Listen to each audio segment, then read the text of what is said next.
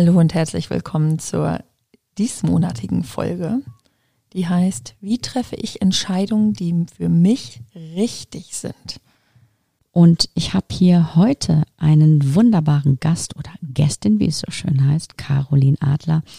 Wir beide. So, und ich schlage vor, du stellst dich mal kurz vor. Ähm, es sind ja mittlerweile, es ist schon eine Weile her, viele, viele Dinge dazugekommen, die du heute anders machst. Unter anderem machen wir ja auch was gemeinsam. Ja, unser wunderbares Herzensprojekt Wonderful Wisdom Worldwide. Genau. Darum geht es jetzt nicht. Nein, nein, nein, ja. sondern du machst noch ganz viele andere genau, Dinge. Erzähl ja. doch mal. Ähm, genau, ich bin ähm, selber Leadership Coach. Ähm, ich begleite vor allem ähm, Mitarbeiter, Führungskräfte und gesamte Organisationen durch große Veränderungs- und mhm. Transformationsprojekte. Das heißt, ich liebe Veränderung. Mhm. das sagt auch nicht jeder. Ja. Aber genau auf den Ebenen Mensch, äh, Führung, Teamdynamik und auch Organisationssystemik.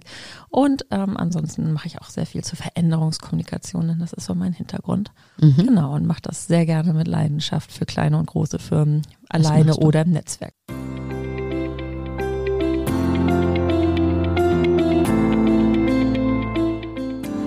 Mein Name ist Bettina Seil-Whitelaw und du hörst meinen Podcast Gedankenspaziergang und andere Umwege.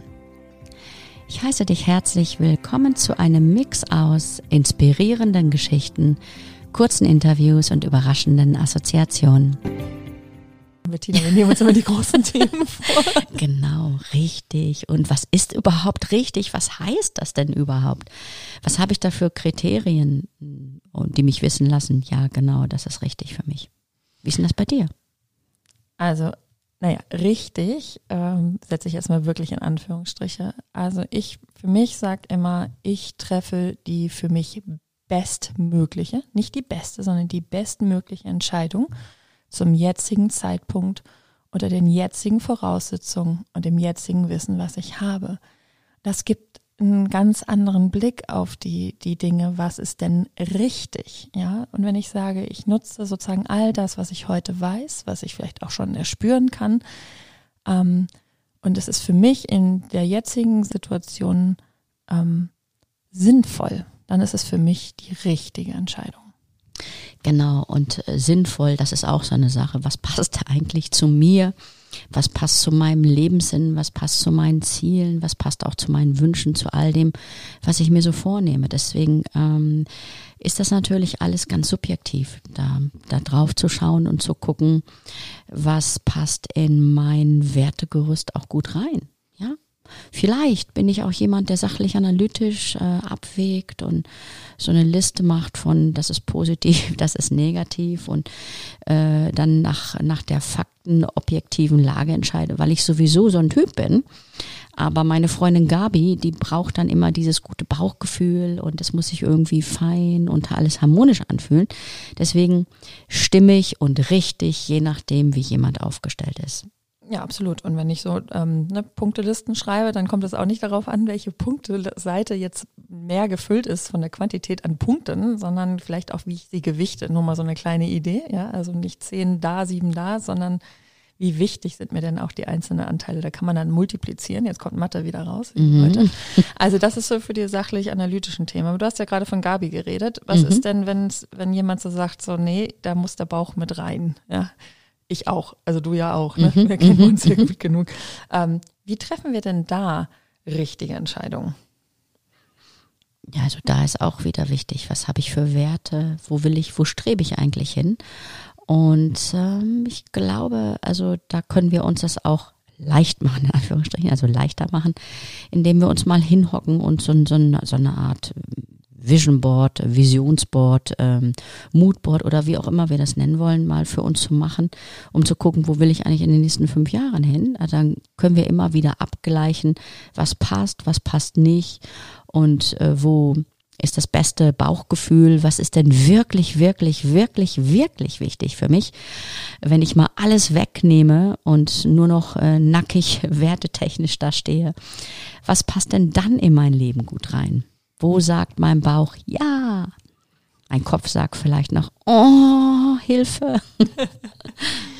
Genau, und das ist ähm, das Thema ja auch, dass ähm, dass man dann wirklich auch wieder, wie du immer sagst, auf diese wunderbaren Schattenanteile guckt. Also sich ähm, manche Sachen verbieten wir uns auch in Gedanken, ne? das wirklich zu denken oder auszusprechen, weil es so überwältigend wäre, diese Entscheidung so unter diesen Voraussetzungen zu treffen, dass wir es nicht tun.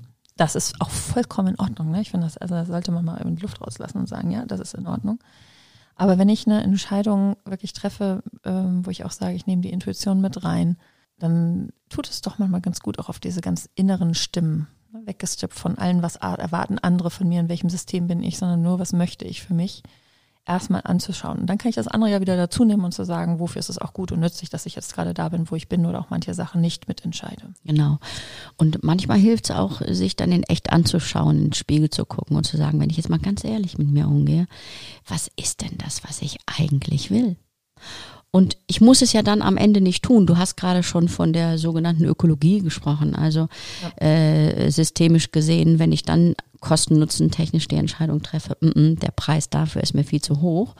Wenn ich jetzt, äh, keine Ahnung, entscheide, äh, mich entscheide, in das Land nach Spanien zu gehen oder so, das mache ich lieber nicht, weil ich könnte meine Familie nicht so oft sehen und und und. Dann ist das aber auch trotzdem erstmal gut, sich zu überlegen, was würde ich denn jetzt mal tun, wenn ich, wenn ich all das andere wegnehme, bevor ich dann in die systemische Betrachtung schaue. Also was ist das Gute daran von jetzt?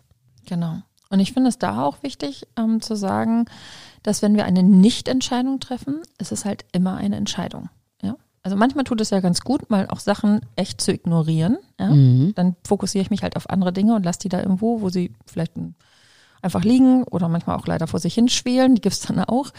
Und dann kommt der Punkt zu sagen, entscheide ich mich überhaupt oder entscheide ich mich nicht? Und auch eine Nichtentscheidung ist eine Entscheidung. Ja, und das macht euch mal klar. Also ich glaube, es macht vieles einfacher, wenn ich mir so äh, überlege, dass wenn ich jetzt irgendwie nichts sage, habe ich mich auch entschieden, dass ich nämlich den Zustand genauso lasse. Wir würden euch gerne auch noch eine kleine Coaching-Übung mitgeben für mhm. die Menschen, die gerne ein bisschen mehr Bauch und äh, Kopf und Herz äh, in das Thema integrieren wollen. Und zwar ist nämlich eine meiner Lieblingsentscheidungsübungen im Coaching das Tetralemma. Ja, und zwar legen wir uns Bodenanker auf den Boden. Also das heißt, wir schreiben uns auf großes Blatt Papier, in schönen dicken schwarzen Stiften, die eine Entscheidung, die mhm. andere Entscheidung quer gegenüber und dann oben in der Mitte, was passiert, wenn ich beide Entscheidungen zusammentreffe oh, jetzt müssen wir querdecken. Oder, Oder gar nichts davon. Das genau. ist der vierte Bodenanker. So, und jetzt kommt noch ein bisschen äh, das, was wir der, im Coaching öfter machen, nämlich die Metaebene, der Beobachter. Das heißt, es gibt noch einen kleinen fünften Beobachter, der so ein bisschen außerhalb steht. Ähm, zu sagen, wenn ich das jetzt alles betrachte, was heißt denn das für mich? So, und wenn ähm, ich jetzt eine Entscheidung zu treffen habe, das eine oder das andere, beides oder gar nichts davon, dann ist es wichtig, sich wirklich auf diesen Bodenanker zu stellen, richtig physisch zu stellen und in sich hineinzuspüren. Genau. Und Bodenanker hast du schon gesagt, das sind die Zettel, wo, da, wo wir das dann draufschreiben. Auch gerne den fünften Zettel noch schreiben für den Meta-Beobachter. Auch der ist wichtig. Also dann stellt ihr euch danach nämlich in den Meta-Beobachter rein, der dann sagt, okay, was mache ich jetzt mit all dem eigentlich? Ne? Und ähm, lasst euch tatsächlich überraschen davon, was äh, auftaucht, während ihr in diesen Positionen steht, mit der Entscheidung, um die es jetzt geht, oder auch der Nichtentscheidung oder was auch immer. Wie gesagt, jede Nichtentscheidung ist ja auch eine Entscheidung.